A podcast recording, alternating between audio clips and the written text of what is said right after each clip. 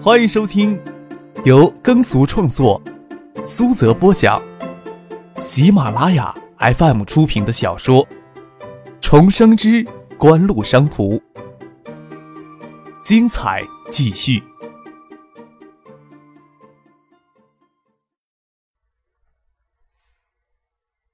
第六百零九集。正当洪水的一面围墙全部倒塌，厂房大片倒塌，生产线给冲得七零八落，这表明厂房当时没有抵挡住洪水的冲击。能辨认的是，仓库建筑南面坍塌了一大片，离厂区越近的原料物散落越多。就算没有散落，给洪水泡上十多天，也无法正常使用了。一些人聚集在厂区的东南角。西西南朝路这边站着，手插进头发里，看有车过来，望着车这边。待看清车窗玻璃后，张克那张面无表情的脸，咬着嘴唇别过脸去，自然是不想自己狼狈的模样，痛快了仇敌呀。车停在了一边，张克下车来，看着徐学平给众人围在当中，他站在远处笑了笑，也不急着凑过去。这里呀，就是我最后一站了。也不会再有什么可瞻前顾后的了。黄昏时，天气闷热，金红色的夕阳光辉照映在饮马河上，灵光闪闪。河面下像是藏着亿万枚金币一样，耀人眼睛。饮马河的水位终于开始下降了。徐学平转过身来，极目远眺远空的火烧云，在绚丽的晚霞下，是金山被洪水淹没、不堪入目的土地。张可能够明白徐学平的决心。对于徐学平来说，或许留在北京颐养晚年更加轻松一些，但那不是他想要的生活。张可陪着徐学平在河堤上走着，在雨季完全过去之前，抗洪抢险的居民都没有撤下堤来，举目看的都是些疲惫不堪的人们。但是饮马河的水位降下来，让他们脸上难得露出轻松的笑容。他们中的好些人呐，家园都在这次的洪灾当中给冲毁了。不过呀，都没有失去希望的。徐平落在疲惫的枕着草袋而睡的胡迪居民身上。接下来呀，就是灾后重建的工作了。梁省长呀，找我沟通过，尚书记希望能在退下之前促进锦湖收购晨曦纸业一事，站好呀最后一班岗。省里今天上午召开会议，决定将宋景平调离晨曦纸业总经理的位置。晨曦纸业总经理的职务由刘子熙副省长兼任。你们那边有什么意见吗？张克转过头看着河对岸的晨曦纸业厂区，晨曦纸业厂区多处被淹，被迫停产至今，还不晓得何时能够恢复生产呢。倒是饮马河让洪水这一冲，站在河边倒是闻不到新鲜刺鼻的异味了。虽说人走茶凉，尚学义倒也没有不负责任的将烂摊子丢给徐学平，而是选择站好最后一班岗，将一些可能存在争议的棘手问题先果断替徐学平理清了，为徐学平正式到江南后开展工作减轻一些压力。张克轻轻一叹，也无法奢求尚学义能够提早两年有如此决断，点点头答应下来。现在建业到金山的公路、铁路都恢复了。周游随时都能从建业赶过来。哎，厂子呀，好不容易守住了，虽然要有些损失，但是只要员工齐心协力，很快呀就能恢复生产。为什么还是要坚持卖给那样的私营企业呢？辛爱国跟钉子似的跟在刘子琪的身边，跟他上了河堤。刘子琪刚刚代表省委省政府到晨曦职业，宣布将宋景平调离晨曦职业，到水利厅担任副厅级巡视员。晨曦纸业总经理由他亲自接任，并主持晨曦纸业并购谈判的决定。刘子琪是从晨曦纸业升上来的，对晨曦纸业有着很深的感情。晨曦纸业现有经理、厂长们很多呀，都是他培养起来的。虽然他看到晨曦纸业眼下存在很多的问题，但是他还是抵制将晨曦纸业出手给锦湖的。今天尚旭直接将担子压在他的肩上，还放出了狠话。工作不做下去，你也不要干这个副省长了，就跟我一起回老家养老吧。刘子期毫不怀疑尚学义有能力在退下之前将他提回老家去，他的态度很快就转变了过来。刘子期的态度转变过来，那些地头蛇也就玩不起花样来。子期在晨曦纸业的厂长会议上宣布这个决定，甚至没有人站出来公然质疑省委的这个决定。倒是不晓得谁将消息告诉了浙江老厂长邢爱国。刘子琪心想，刚才会议上的晨曦职业厂长们虽然都不吭声，但不是心里没有一点意见的。在他面前不敢吐露而已，却将邢爱国怂恿出来。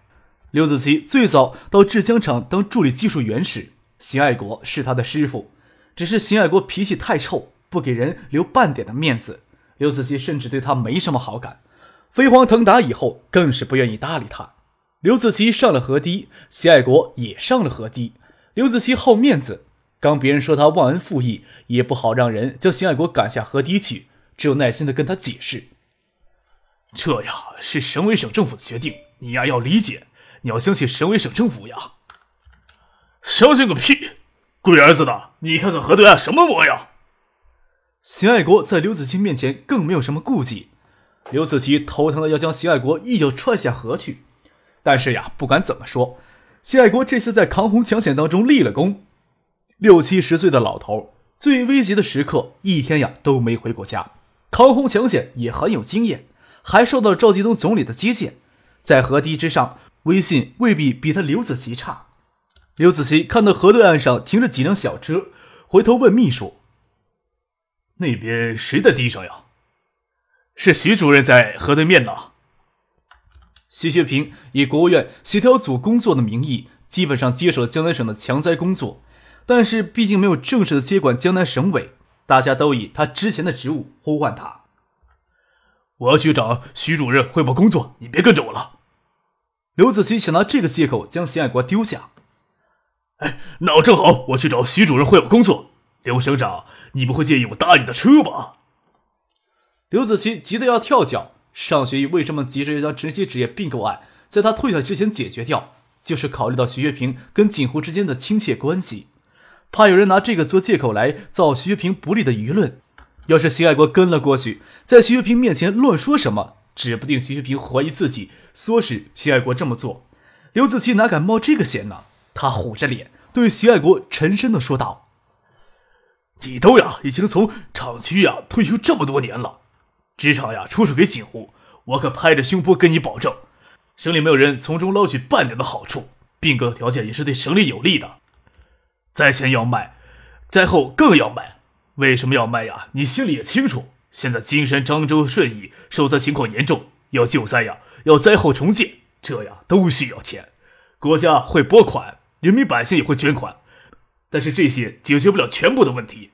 省里的财政，你们老干部心里多少有些数吧？你去跟徐主任汇报工作吧，我临时有事儿，就不送你过去了。刘子琪抽身要走，心想自己一个堂堂的副省长，给一个半疯的老头逼成那样。也是悲哀呀，却完全拿这种人没有办法。之前惹恼了自己，还能吩咐将他人赶走。这时候人家是抗洪英雄，受到两位总理与国防部长的接见，刘子琪又怎么可能对他使用这种激烈的手段呢？这时候秘书走过来跟他说：“徐主任看到咱们了，打电话请咱们过去呢。”刘子琪心里叹了一口气，他不能不去见徐学平，这时候也没有借口将邢爱国丢下。上车后只是说道。徐主任为救灾的事情废寝忘食，你可别胡乱说话。邢爱国本来就没有想在徐学平面前说什么，看到张克在徐学平的身边，欣喜的说道：“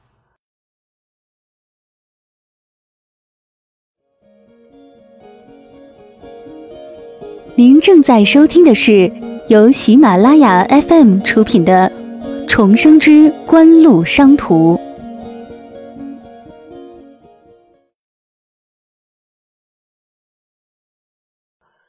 小兄弟啊，好些天也没见到你了，也没有见到徐老师。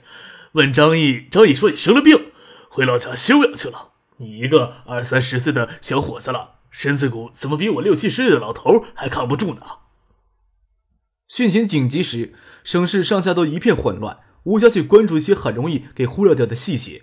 现在没有人知道邢爱国是张克、许洪博推荐给赵有伦认识的。刘子琪之前见过张克。是在金山湖溃堤之后，在九江河抢租一道防坝。这个青年就出现在了尚学义、梁伟发、赵有伦的身边。之后也偶尔见到他出现在河堤抗洪抢险的现场身影，却没有正式的接触过。直到听说曾荣盛副总理在这个青年生病时亲自去医院看望他，并用自己的专机送他们回海州，才确认他就是张克。刘子琪没有想到秦爱国与张克认识，看着秦爱国的神色，关系还颇为熟络，便先按耐住了心里的诧异，不动声色的跟徐平打招呼，说道。徐主任，您又亲自上来试题取情了。薛平微微颔首，他不知道邢爱国刚才为晨曦纸业收购跟刘子琪闹不愉快，对刘子琪说道：“梁省长啊，让我捎话给张克，你呀人在这里，那就不用我去中间传话了。”刘子琪琢磨不透邢爱国与张克到底是什么关系，只是半开玩笑的说道。我呀，刚去晨曦纸业传达了省里的精神，老邢省长可是要坚持的反对者呀。正好请柯少亲自帮省里给老邢省长做一做工作吧。谢爱国有些摸不着头脑，不清楚刘子琪为什么要这么说。张克杀人一笑，说道：“星光纸业呀，被说成背信弃义的企业，承诺的条件在并购后会随时推翻，又是只知道压榨工人、毫无社会责任感的企业。”老先生坚定的反对陈曦职业的让星光收购，也是理所当然的。见邢爱国一脸的莫名其妙，暂时不忙跟他解释，对刘子熙说道：“谈判代表当中，我看有必要增加职工代表，不单单在职工，也可以让退休职工参与谈判。退休职工改制后的阳报问题也是大家关注的焦点，让普通职工有个正确的消息获得渠道。我想上次发生职工围堵谈判组的事情是可以避免的。”这才转过脸来跟邢爱国说道：“老邢厂长，收购晨曦纸业一直都是我们在背后组织并推动的。上回啊，我到金山来，是因为星光纸业谈判组让谣言迷惑了职工围攻，而导致人员受伤了。我赶过来是希望能够实行谣言，让谈判能够继续下去。没有想到金山会发生这么严重的殉情。老秦厂长，觉得我们还是一个没有诚信、只知道压榨工人、没有丝毫责任感的企业吗？”张克平静地看着邢爱国，轻声地问了一句：“秦爱国完全没有想到张克这位青年会代表星光纸业说话，似乎身份还在星光纸业谈判组桌游之上。他愣了半晌，都没有回过神来，都不晓得要回答什么好，下意识地问了一句：‘张毅也算是星光纸业的？’算是吧。”张克点点头：“庆元有我小叔的投资。”秦爱国纳纳的。不知道接下来要说什么好了，在张克面前不由得小心了起来，也不便细问。清源离溃堤处较远，洪水过后基本没有什么损失，但是清源并没有急着整理收拾重新营业，而是继续作为一个临时安置点使用。张毅与清源所有员工还全身心的投入到救灾当中去。金山湖东湖西岸两岸溃堤后，盘湖区简陋的建筑给洪水冲塌了大半，全是依赖这边事先组织的上百辆卡车进行疏散。才没有造成人员伤亡，财产的损失也减少了许多。灾情最严峻的时候，张克、曲洪博、谭天等人都亲自奔波，文礼还一直留在庆元帮忙做救灾工作呢。所以他最知道灾情发生后，庆元源源不断的往金山捐送物资物。虽然不清楚具体的数据，但是他知道这些物资累加起来，一定是一个让人瞠目结舌的天文数字。他手里的防水手机，就是庆元捐出来的物资。这样的防水手机，庆元向省里捐一支就是一千支。他心里还在奇怪，一家规模不算大的郊区酒店，幕后的老板竟有如此大的财力吗？原来都是计划出资二十二亿资金收购晨曦纸业的企业，站在背后支持庆元的救灾工作。谢爱国心里问自己：能指责这样的企业是没有诚信，只知道压榨职工，没有丝毫责任感的企业吗？就在灾前。人家一名总裁与多名高层在金山给围控治伤，刘子琪见邢爱国这般模样，心想邢爱国原来是知道庆元在抢险救助中发挥的作用的，只是不晓得背后支撑庆元的是锦湖。心里恍然明白过来，真是晕了头了。只要将锦湖捐赠物资的事情宣传一下，普通职工的抵触心理自然就会冰封瓦解。张克跟刘子琪说道：“我会通知周游，尽快跟刘省长你联系的。”又侧过头来跟邢爱国说道：“老邢厂长，我正好呀找你有件事儿。职场的棚户区给冲毁了大半，即使没有被冲毁的，也都成了危房了。徐伯伯刚才跟我谈灾后重建的事情，灾后重建呀，我们呀不能袖手旁观。我们刚才站在河堤上商量一下，棚户区住宅区要建成标准的生活小区，大约需要一个亿的资金，这笔钱呀我们出了。果真是财大气粗。这次江南受灾，金山呀最为严重。金山湖溃堤就导致两万多套民房直接被洪水摧毁了。张可张可就揽下十分之一的重灾任务。刘子琪辞别下了河堤，坐回车里，心里想：中央决定启用徐学平，果真还是有点意思。刘子琪赶回了市区，还回省委省政府大楼向尚学义、梁伟发汇报他到晨曦纸业宣布省委之前的决定。如此来看，晨曦纸业那边的阻力可以是不用考虑了。他心里在琢磨着。尚学义在退下来之前，决心促成国内最大一桩私有资本收购大型国企案，指不定是得到赵继东总理的暗示。赵继东总理一直积极推动多种形式国企改制呢，会不会标准有些高呀？听刘子琪汇报张克在河堤承诺捐灾重建棚户区的事情，梁伟发下意识地问了一句。中央财政对江南省全省的紧急救灾拨款以及对金山湖、饮马河的灾后堤防整固、河道清淤、退田还湖以及河道清障等诸多项专款才两亿多一点，锦湖若是实打实的掏出一个亿为芷江棚户区搞灾后重建，倒不是标准有多高的问题，简直呀就是奢侈。梁伟发转眼就明白过来了，觉得这句话说的有些多余。见尚学义坐在会议桌对面没有吭声，想必他也知道。这笔名义是要徐学平给拉来的，棚户区建设要设得漂亮一些，就是在给徐学平脸上贴金。张克这人有赤子之心不假，但是绝对不傻。尚学义考虑了一会儿，说道：“这笔钱呀，或是让锦湖来亲自花，或许花的更实在一些。梁省长呀，你是不是亲自找一下徐主任，以与锦湖方面沟通一下呢？国内还没有捐赠企业或个人直接参与到灾后重建工作的先例。”梁伟发现尚学义下定决心打破陈俗旧规了，也不怕民政部门会有抵触情绪，点头答应下来，说道：“好，我尽快找张克谈一下。”邢爱国不清楚庆元这些天源源不断捐出来的物资加起来值多少钱，当听到张克愿意捐赠一个亿重建只需棚户区以后，吓了一跳，愣了半晌，就算刘子琪离开了，他也没有反应过来。谢爱国是受赵继东、曾荣寿两位总理接见的抗洪英雄，又是省人大代表，所以赵有伦也请他到金山市灾后求治工作。今年大半个中国受灾，中央财政也捉襟见肘，拨给江南省的两亿多已经算是大手笔了。省市两级财政缺钱，河道堤防整治、河障清淤、退田环湖又是灾后财政工作必须要保证的重点。对受灾群众直接救灾款项极为有限，现在能挤出来的财政口子。倒屋的受灾群众，每户也只能领取一千七百元的救灾款。九八年，一千七百元能做什么呢？能搭一间全家一起挤在一起遮风挡雨的棚子。谢爱国这些天看起来够愁眉苦脸的面容，许多人家之前生活虽然清苦，但还能维持下去。如此一下沦为赤贫，谁心头会好受呢？谢爱国考虑不了太远，他就很直观的想：洪水呀还没有完全退去，省又急着将晨曦纸业卖掉。那也是给秋香急的吧？张可见秦爱国发愣的样子，笑着说道：“那就要拜托老秦厂长呀，您去给棚户区受灾的群众安个心。我呀，当着徐伯伯的面是不敢食言的。不过呢，也不要说跟星光纸业有关系，并购谈判归并购谈判，重建捐款归重建捐款。我呀，也不是想着要拿一个亿来收买人心的。秦爱国倒是有些怀疑张克这一年轻，他能捐出一个亿来吗？”好像唯恐这一个亿飞了，唯恐张可收回他的话，忙不迭下了堤。他心里打定一个主意：这小子要是食言的话，星光纸业收购晨曦纸业就不要想成了。转念又想打这样的主意，未免他对不起人家了。他们做的也太够多了。哎，一个亿呀！薛平轻轻一叹，说道：“一个亿啊，可以做更多的事情啊。”学伯伯，您确定几时能主持江南大局啊？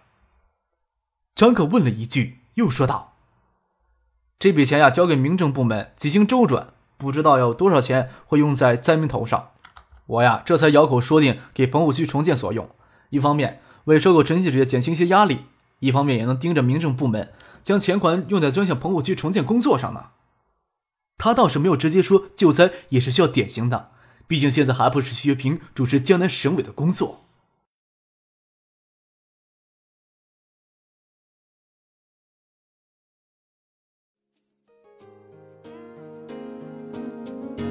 听众朋友，本集播讲完毕，感谢您的收听。